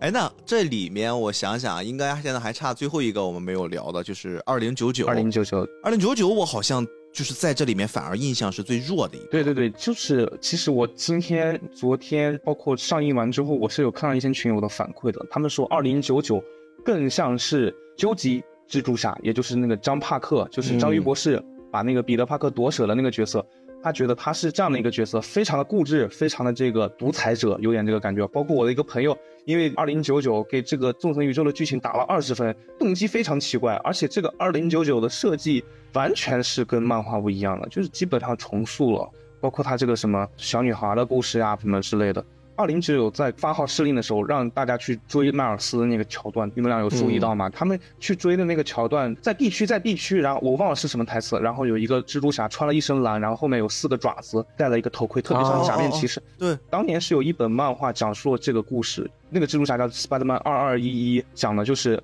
Peter Parker 和这个 Miguel 这两个角色，九二八宇宙，他这个二零九九好像是九二八，对对对，九二八宇宙，然后。六幺六之后有很多很多那种可能性嘛，嗯，然后他们两个完全是一个平行宇宙的概念，但是因为这场事件就是二二一一时空错乱的这个事件，他把这个彼得帕克的宇宙的一种未来可能性给搬成了九二八，然后就是说彼得帕克未来可能会在这个宇宙中死掉成为英雄，而这个米格尔会接替彼得帕克，是这样的一个设定。哦。对对对，他们俩是九二八宇宙，可能会成为漫威六幺六的宇宙，但是不一定完全是六幺六宇宙这样一个设定。这个听起来就有点像我们现在看到的这个迈尔斯跟。彼得 ·B· 帕克就是这种关系是吧？就是很多大的设定都是非常相似的。对他，他其实也很吃书。你说彼得 ·B· 帕克来自于地球六幺六，但是那个电影里面又出现了超凡蜘蛛侠，又出现了地球六幺六主宇宙的蜘蛛侠，就全全部就搞乱了，你知道吗？不是，还有他那个吐槽那个十九万九千九百九十九的那个奇异博士和那个小蜘蛛。对对对对对，那个地球一九九九九九九，对，就那个宇宙。所以这么看来，越来越像是刚才我想象那个画面啊，就是老大布置个任务，下面人开始各忙各的，最后凑起来。对呀，我觉得很奇怪，为什么这这这么多蜘蛛侠会妥协呢？就为了就是让迈尔斯他爹死。我觉得这动机也太奇怪了吧。所以我们还是把期待放到下一个电影嘛。现在的我只能去吐槽。哎，行，大家感觉二零九九没那么亮眼，其实和他整个表现的那个画面失效可能也有关系。因为他所处的那个世界和咱们平常那个见到的整个两部其他的这种蜘蛛侠所处的那个世界的视效风格有很大区别，就是它的视效风格就是一个分两个部分嘛，就是地上部分和地下部分。地上部分的话，就是有点像是什么未来主义科幻的那种。就是纯白的，非常干净，各种那个高耸入云的那种科幻式的建筑，然后缝合的特别好，就是和咱们现在那个很多那种科幻，特别是游戏啊什么的，它的那个创作理念不太一样的地方是，现在的更偏向实用主义，就是我各个部件什么的都是可以替换的，就是你能看到那种模块化的那种部件和那个不管是建筑还是车辆还是各种服装或者等等吧，它的这个就有一点像是整个一体化、整体化。然后它这个地下世界就挺明显的，有点偏向赛博朋克了。就是朋朋克不知道，反正它展现的是那种赛博朋克的视效风格，就是红蓝霓虹啊等等的。这种是咱们平常见的那种科幻的电影都能所能见到的，和电影里面其他的那种世界能见到的视效风格不太一样。其他的视效风格过于打眼了，过于特别的亮眼。嗯，这个反而会觉得有一些普通。我觉得还有一种可能，是因为你看二零九九，它从角色形象上会跟之前我们聊过的其他的蜘蛛侠，包括我们印象中的蜘蛛侠有个极大的不一样，它会更偏壮一些，它会更偏对对对我们传统意义上的超级英雄的那种男性形象。其实我想提一点，就是这个电影里面设计的二零九九完全是漫威早期的那个概念，就是他们想要把这个蜘蛛侠这个超级英雄做成的样子，就是头小脖子粗，尤其是脖子特别要粗，然后三角肌，这就是他们最初想要做的一个效果。而且二零九九这个世界观。曾经其实出现过很多动画片，包括游戏，它其实就是你进入那个世界观，你就会发现它那个整个世界是一个很像猪猪侠。我说的是中国的那个猪猪侠，就是那种低劣的那种三 D 感，那对对，进去是这种感觉。我还要提一点的是，二零九九在这部电影里面的出场音乐，包括他行动的一些音乐，其实就是变奏版的那个超级蜘蛛侠，你们知道吗？呃，超级蜘蛛侠也是一个一版那个蜘蛛侠动画吧？对对对，就是那个动画片，动画片，对对对，是零几零几年的一个动画。它是九七年，九我知道了，就是那个不是很好看的那个有点丑的画风那个是吧？对对对，但其实它那个设计之初是那个福克斯还是谁想要做一个蜘蛛侠这个动画片，但是因为蜘蛛侠这个版权快到期了，然后又又一些条条框框。所以他们就按照二零九九的这个模板设计了一个蜘蛛侠，他这个蜘蛛侠就叫超级蜘蛛侠，包括这个超级蜘蛛侠也出现在了纵横宇宙这个片段里面，跟蜘蛛侠宇宙这个漫画一样，也就是那个背景板。但是我非常要提的一点就是超级蜘蛛侠整部动画片下来。呃，宣传了废土朋克，宣传了赛博朋克，包括很多很多那种超现实的那种主义那种感觉，包括他那个画风非常像那种新 X 战警的那种感觉。我我说不上是那种感觉，就是我没有特别欣赏他那种感觉。唯一让我欣赏的那部动画片的原因就是他音乐做的非常好，就是你一听到那个音乐，你就知道超级蜘蛛侠来了。但是在纵横宇宙。这个电影里面呢，其实二零九九完全是用了这个，呃，超级蜘蛛侠 OST 还是怎么说，就是那个开篇曲的那个变奏版本啊。你们下来可以去听一听，它那个音乐怎么说？你可以听得出来，它好像是一个超超越未来的那种感觉，但是又加了一些这个亚马逊的元素进去。那个动画片就讲的是兽人嘛，兽人至高进化和蜘蛛侠的关系，那种感觉特别奇妙。我觉得他那个音乐实在是太棒了。嗯。你看我，我最近在看完这个电影之后，我回来也在思考，就是我我们到底喜欢蜘蛛侠是什么？为什么我在看到二零九九这个蜘蛛侠的时候，我也不是特别能提起兴趣？嗯，包括从他最早登场的时候，在这部作品里面，我就感觉他好像是一个是不是偏坏人形象，或者是一个偏负面的形象。然后我就在思考，你看蜘蛛侠，大家为什么从小孩子到我们，呃，现在长大了成人了一些大孩子，大家都喜欢。很大的一部分原因是我们觉得蜘蛛侠很自由嘛，他可以在城市间荡来荡去的，就是那种爽快感。但是这个爽快感的背后，其实它蕴含的是一种，呃，我可能说这个大王会 get 到，就是人体结构里面本身蕴含的那种美。嗯，就是为什么我们会说人本身其实它是一种。上帝或者这个世界给我们最好的艺术作品，它的这种雕琢，我们特别是会看到练健美，可能有的人会对于健美会比较的极端，会觉得我不太吃那种夸张的比例身材，但是我们还是会看到一些经过了一定训练的这种身材，比如说女性的凹凸有致，比如说男性的这种倒三角的畸形，棱角分明的感觉啊，腹肌对吧？粗壮的大腿，我们会产生那种啊，他的身体很迷人。对，其实这些东西对于我们人性来说，对于这些人体，特别是标志性的人体，会有一种天然的迷恋。而你看蜘蛛侠本身，他这个形象在我们的既定的刻板印象里面，都是紧身衣啊，首先把你的身体勾勒的特别特别的，呃，规制标准。然后呢，他的体型一般都是相对于其他超级英雄来说是偏瘦的。它的体型都是修长的、挺拔的，然后在空中，它借助蛛丝，其实是可以做出非常非常多的常人无法做到的人体形态。对对对，这些东西其实才是我觉得它在潜意识里面特别吸引我们的。大王，你画画的时候，我看到很多的画师其实桌子上都会摆一个小摆件儿，就这个小摆件儿在宜家也会很轻易买到，就是那个。木偶制的球形关节人人偶，对吧？然后大家就会通过扭这个人偶，摆出各种姿势，然后去模拟它的骨架结构，然后再去做绘画。这个是一个很常见的绘画逻辑。但是其实那个东西本身，它也是在去研究人体的一种关节上的怎么样摆放，呈现出最好的姿态。而这些东西，其实你仔细想想，是不是在蜘蛛侠里面全部都是映射得到的？对对对，所以我们就我刚刚想要就插嘴嘛，但是我觉得你说的非常非常棒。回到一个哲学的点，蜘蛛人就是拿刚刚最早那个引进的那个翻译方法，蜘蛛人到底体现的是人这个部分，还是蜘蛛这个部分？所以我们觉得要思考一下，我们为什么非常喜欢，就是曾经有一个版本，就是我刚刚提到了那个麦克法兰。就是他离开漫威公司的那个版本，嗯他画的那个蜘蛛侠，我们都叫他黑眼圈、大眼圈的那个蜘蛛侠。我为什么会喜欢他？他就是把蜘蛛人、蜘蛛这三个字里面的蜘蛛体现的非常好，他把所有的那个蜘蛛侠的动作都体现的非常非常完美的。我就嗯他每一帧我都感觉就是每一个框都是艺术品的那种感觉。但是你私底下去了解，他可能只是画了两个月就已经画成这种地步，完全是天才的一个画家，我觉得。对的，包括我记得咱们再往回倒一倒，就是超凡蜘蛛侠那个版本，我记得当时第二部上的时候，曾经有一段时间，那个时候没有那么流行什么热搜什么的，但是我印象中也是作为一个非常非常大的宣发卖点。当时有一段好像十几秒的在城市里面去荡来荡去，就是一个长镜头，哦，对对对对，对那个当时很长一段时间，大家都觉得哇，这个这个简直太惊艳了。我们为了这个镜头去电影院看也是值得的。其实你看那个镜头，为什么我们会觉得它惊艳？除了一气呵成的，好像第一视角在楼里面荡来荡去，最后落到了楼上，看到一个镜子里面反射出哎蜘蛛侠的那个面具之外，你其实看到的是蜘蛛侠的这种极具夸张的人体的这种在空中扭曲啊。弯折呀，但是它不至于折断，都不至于超脱了人体极限的那种形态，它是一种非常优美的姿势，就很像是艺术体操。看蜘蛛侠很像是在看世界级的艺术体操的表演。有很多舒展型的动作。对，这里就要批评一下超凡蜘蛛侠，真的就是他当时的宣发卖点，我记得非常清楚。我们能看到第一人称的这个蜘蛛侠这个荡丝的，结果电影里面整篇下来就三秒钟，三秒钟对对，可能都不到。剪了。哎呦，我太生气了！我当时我真的是被这个噱头搞得，我觉得整个人都 都高潮了。但是我去了之后，妈的，怎么就这一点时间啊？我操！哦，那个真的印象特别特别深刻。当时真的是宣发做的太牛逼了，就是为了这个第一人称视角。我觉得当时很多人都是因为这个去看，我自己是因为这个去看了。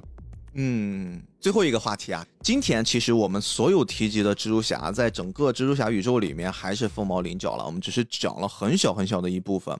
呃，而且我们也能明显听出，曼森老师其实希望大家能亲自去感受那些故事本身传达出来的东西。这个其实牵扯到我的一个问题，很多人在看美漫或者是在看，呃，我们就说今天的蜘蛛侠，包括嗯我在内，会有一些无从下手的感觉，就是我不知道我该怎么样以什么样的线索，我是以一个时间的线索，还是以一个什么版本的线索，还是说以一个宇宙为线索去看蜘蛛侠？我不知道，就是每一个蜘蛛侠之间，他会不会比如有一个什么联系，一联系联系到那边我 get 不到，那是不是我这段的阅读就全浪费了？嗯，您能不能给我们一个比较靠谱的答案？好的好的，我现在就给你们一个答案。对，其实我一直就是想跟很多人说的，我现在只在这个美漫圈里面待嘛，就是一个非常小众的圈子，我不知道其他圈子是不是这样。比如说我们在扑克牌的这个圈子里面，比如说我们在这个乐高的圈子里，尤其是乐高，你所玩的东西，这个圈子的核心是不是会有一个社交属性？我们说好听点，社交属性；说难听点，就是优越感，会不会？但是在我这个美漫圈里面，非常非常明显的能感觉到有这个优越感在。但其实呢，二十一世纪了，尤其是现在今天都二三年了，就是我觉得大家只要稍微会用这个浏览器，无无论是 Internet 还是 age，你随便点开一个，你搜一个蜘蛛侠漫画，很多很多答案。但是这个一会儿我会给大家说怎么去看，大家就是不要去担心我没有看过漫画会怎么怎么样，看了漫画又会怎么样？会怎么样呢？什么又也不会啊，跟你争辩的永远都是那群小孩啊，对吧？嗯，无所谓的，就是大家不要把这个美漫这个东西看的就非常非常的，就像钻石，就像你有了这个东西，你看了这个东西你就高人一等，没有这个的。嗯我觉得大家看的越多，你会越发现美漫他妈就是这样，他妈的你你这哎这个 The Amazing Spider-Man，你讲了这么多故事，你每一篇打开都是打架，你有什么意思呢？没有这个观念，其他就是让大家要消除这个观观念，我觉得这是非常非常重要的。很多人就会有一个观念，就是古早的看，就是上个世纪的漫画都是非常非常好看的。我说他妈的，这漫画好看的话，为什么漫威还会破产呢？你这是说说什么呢？就没人买他们漫画了呀，就做的很烂很烂的，包括有道理啊。对，包括今天的这个漫画，就是最近的这个蜘蛛侠大事件，都是画的很烂的呀。你完全可以去批判它，它不是一个宝贵的，不是一个高贵的，不是一个优越的东西。这东西就是你随手可得，你只要有手机，你点一下你就能看得到的。这东西不是那么重要。嗯，然后，然后我说回来，就是我们要怎么去看，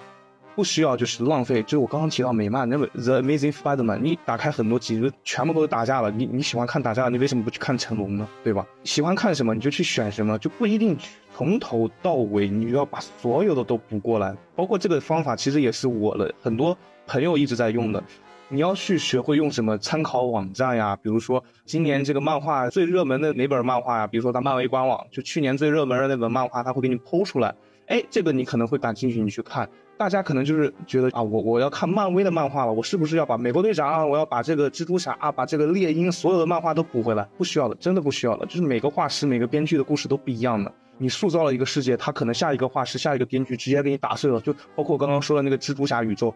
蜘蛛侠宇宙那个里面，直接就给你就直接创造一个新宇宙，因为之前的我们就不认识，我们没沟通好，我直接给你创造一个一模一样的新宇宙，你能拿我怎么样呢？对吧？你不需要就是全方位的了解，你只需要，比如说你喜欢杰西卡德鲁，你就可以搜一下，我们看杰西卡德鲁，我们看哪些刊物，比如说杰西卡德鲁最热门的哪些刊物，你去看那些就好了，他的故事会讲的很好了。美漫就是这样，我之前我群友特别推荐我们去看那个 X 战警的仁爱神杀。我就去搜了一下，就是我当时我觉得这个划分非常非常好，我就可能会去细心的读下来。但是你翻一下以前的那个 X 战警的这个漫画，完全就可以感觉到这画师就是在画什么畸形秀啊，就没没办法，就没有在讲故事啊，这对吧？根本就没有在讲故事。还有这种东西啊？对对对，勾起了我的兴趣啊！对对对，你你现在再去，你非要从第一个开始看，你会感觉到你阅读两篇你都已经受不了，真的受不了了。你比如说你喜欢 DC，你喜欢漫威，你喜欢黑马。你选 DC，你喜欢蝙蝠侠，然后你去搜一些参考网站，你说蝙蝠侠最热门的几个故事，比如说闪电侠最热门的故事，他闪电侠最热门的故事六月十六号要上映的那个闪点事件，哦，我去把这个闪点事件去看了。你相信我，就是这些热门的故事，国内都是有翻译的，因为他们外国人觉得好，我们也觉得好，所有人都觉得好，他们会翻译出来的，你只需要去看那个故事就好了啊，所以你就可以完全就可以了解这个故事之前之后他在讲什么。这个故事塑造了一个什么？但是如果你从头开始看，你真的是看不下来了。包括之前这个美漫有一个非常大的问题，我就觉得字儿太多了。你说让我像我小时候就那种阅读障碍，我就说实话就是阅读障碍，只喜欢看图片，不喜欢看文字。你能看得下去吗？你能看得下去？你这时候你就要责怪自己了。你能看得下去吗？看不下去的呀。包括自己美国人自己也看不下去。他要是能看得下去，漫威为什么就没有破产呢？哦，其实美国读者也会有一些比较反感这种密密麻麻的字，是吧？其实这几年你看那个美漫分镜方式和过去已经有了很大的区别。哎，对，会偏日漫一些了，好像。对，就是互相融合嘛，就是他们之间会有互相融合，因为接触的东西越来越多了，文化之间互相融合的也会越来越多。嗯，然后你像过去的那种美漫的话，分的那种那种小方格子会特别多，一个画泡，这个里面一堆字儿，然后引那个 这个画泡没完，然后接另一个画泡，然后它中间会出现一个那个接的那个白条，然后这个白条再串个白条，然后再串个白条，然后再串个白条，就说说那个话是一个泡接一个泡，就是它会有很多这种情况。但是现在你看那个美漫分的那个格子就不会像以前那么多了，然后还会有一些那种展现大场景的那种大格子出现。嗯，对对对，都在改变啊。对对，所以我还是说回来，就这两点，就是大家不要把它看作一个非常优越感的东西，而是随手可得的，这是第一点。第二点就是你只需要找你喜欢的故事，去找那些参考网站，哪些是热门的，绝对是可以找得到的。你找得到之后，嗯，你再去看自己喜欢的东西。我觉得大家肯定会在自己喜欢的东西里面享受，比如说你觉得这个刀锋战士他是怎么杀吸血鬼的，肯定会有些人会感觉到啊，他很喜欢这些东西，他去看了，他会在享受。但是你说你要补这个蜘蛛侠，你要补，你从第一集开始看，我觉得你连三秒都撑不过，太多字儿了，而且他这个画风也很老旧的，就是你看不下去，根本看不下去的。嗯，曼森老师说这个，我就想起我以前大学的时候啊，就是大学的时候我也追过一段时间的美漫，但是那个时候信息比较闭塞嘛。咱那个互联网也不是说像现在那么便利，能追到的一些那种信息也比较少。我当时呢是追作者，对对对，我当时追作者，记得我同学有一两本书，然后两本书是专门介绍美漫的一些比较知名的作者的，他们的风格是什么样子，里面还有好多那种在咆哮金属上连载的各种地下漫画吧，各种各样的这种类型的，千奇百怪，什么风格都有。但是我比较喜欢两个风格，一个是亚里克罗斯的，还有一个是弗兰克米勒的。就是亚尔克罗斯，他画的有一个最经典的就是《天国王朝》，我知道，我知道，对，就画 DC 漫画《天国王朝》，就是他所有的那个笔下的那个人物呢，我就觉得是漫画没有谁能把那个人物再画的那么正了。我跟你说，我上大一的时候，我那个时候还舍不得花钱买实体漫画，但是我有一个朋友，四川的，他就买了很多漫画，其中就包括这个《天国王朝》，就他特别喜欢这个画风。我把那个打开之后，我觉得这已经不能叫漫画，它就是可以拿来就是当这个收藏品就裱起来了。艺术品，对对对就是他画的就像是艺术品。还有一个是弗兰克米勒，弗兰克米勒比较知名的作品就是那个《黑暗骑士》吧，嗯，还有那个《罪恶都市》，哦，就他这两套都对对对，是比较好像名。我好像有下载过一套，但是我不太喜欢那个画风，别骂我。没事没事，就是因为他也是非常风格化的那种绘画风格嘛，特别是那个《罪恶都市》是用黑白对比嘛，黑白的强对比，白对对对，面的那个亮面和黑面的那种阴影。很猎奇这种感觉，我就觉得很 很少见，很少见那种感觉。对，所以他这个风格也特别的特别有意思，所以我当时是追这两个作者他的一些漫画去看，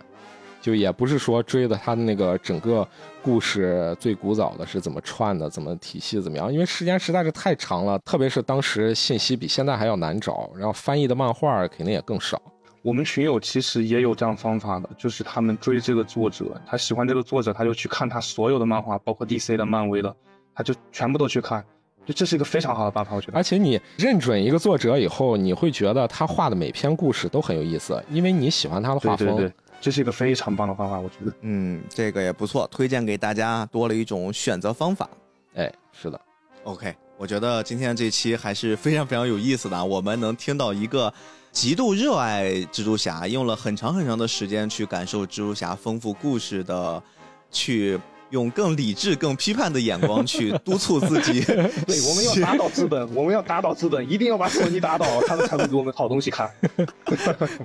然后我们同时也看到了一个在行业内啊，就是毕竟大王现在也属于踏入了创作领域的人，他去看待这部作品完全是不一样的视角。那作为我，我最近疯狂恶补蜘蛛侠，但是我感觉刚才我问的那个问题已经给我解了答案啊。我确实最近看的很累，但是好像我感觉我并没有看得很开心。或许我应该换一种方式去看待这些。毕哥，毕哥，其实你之前提到的那本书是你买的那本书，叫什么？叫《蜘蛛侠漫画史》。这个其实我不知道，就是之前它出现过一个书，就是从神奇蜘蛛侠到惊世骇俗蜘蛛侠，然后他总结了一个特别厚的一些故事，然后他把里面的一些经典的刊物挑出来，然后找了一个上外的翻译员翻译了。呃，上外是非常强的一个搞外语的一个学校，我所以我非常相信，但是我还没买。就他们把这个搞成一个册子了，我觉得大家如果想要更了解蜘蛛侠的话，就去买这个总结好的册子就好了。就哎是，好像就是我这本儿，我这本儿是一个非常非常大开本的，对，它叫《蜘蛛侠漫画史：从惊奇到惊世骇俗》。哎，对对对，就那就就是这本，就是这本，它这里面是总结了很多，吧对对对对，它是做了很详细的翻译。我们这不是带货啊，我这没有跟之前没有任何串通。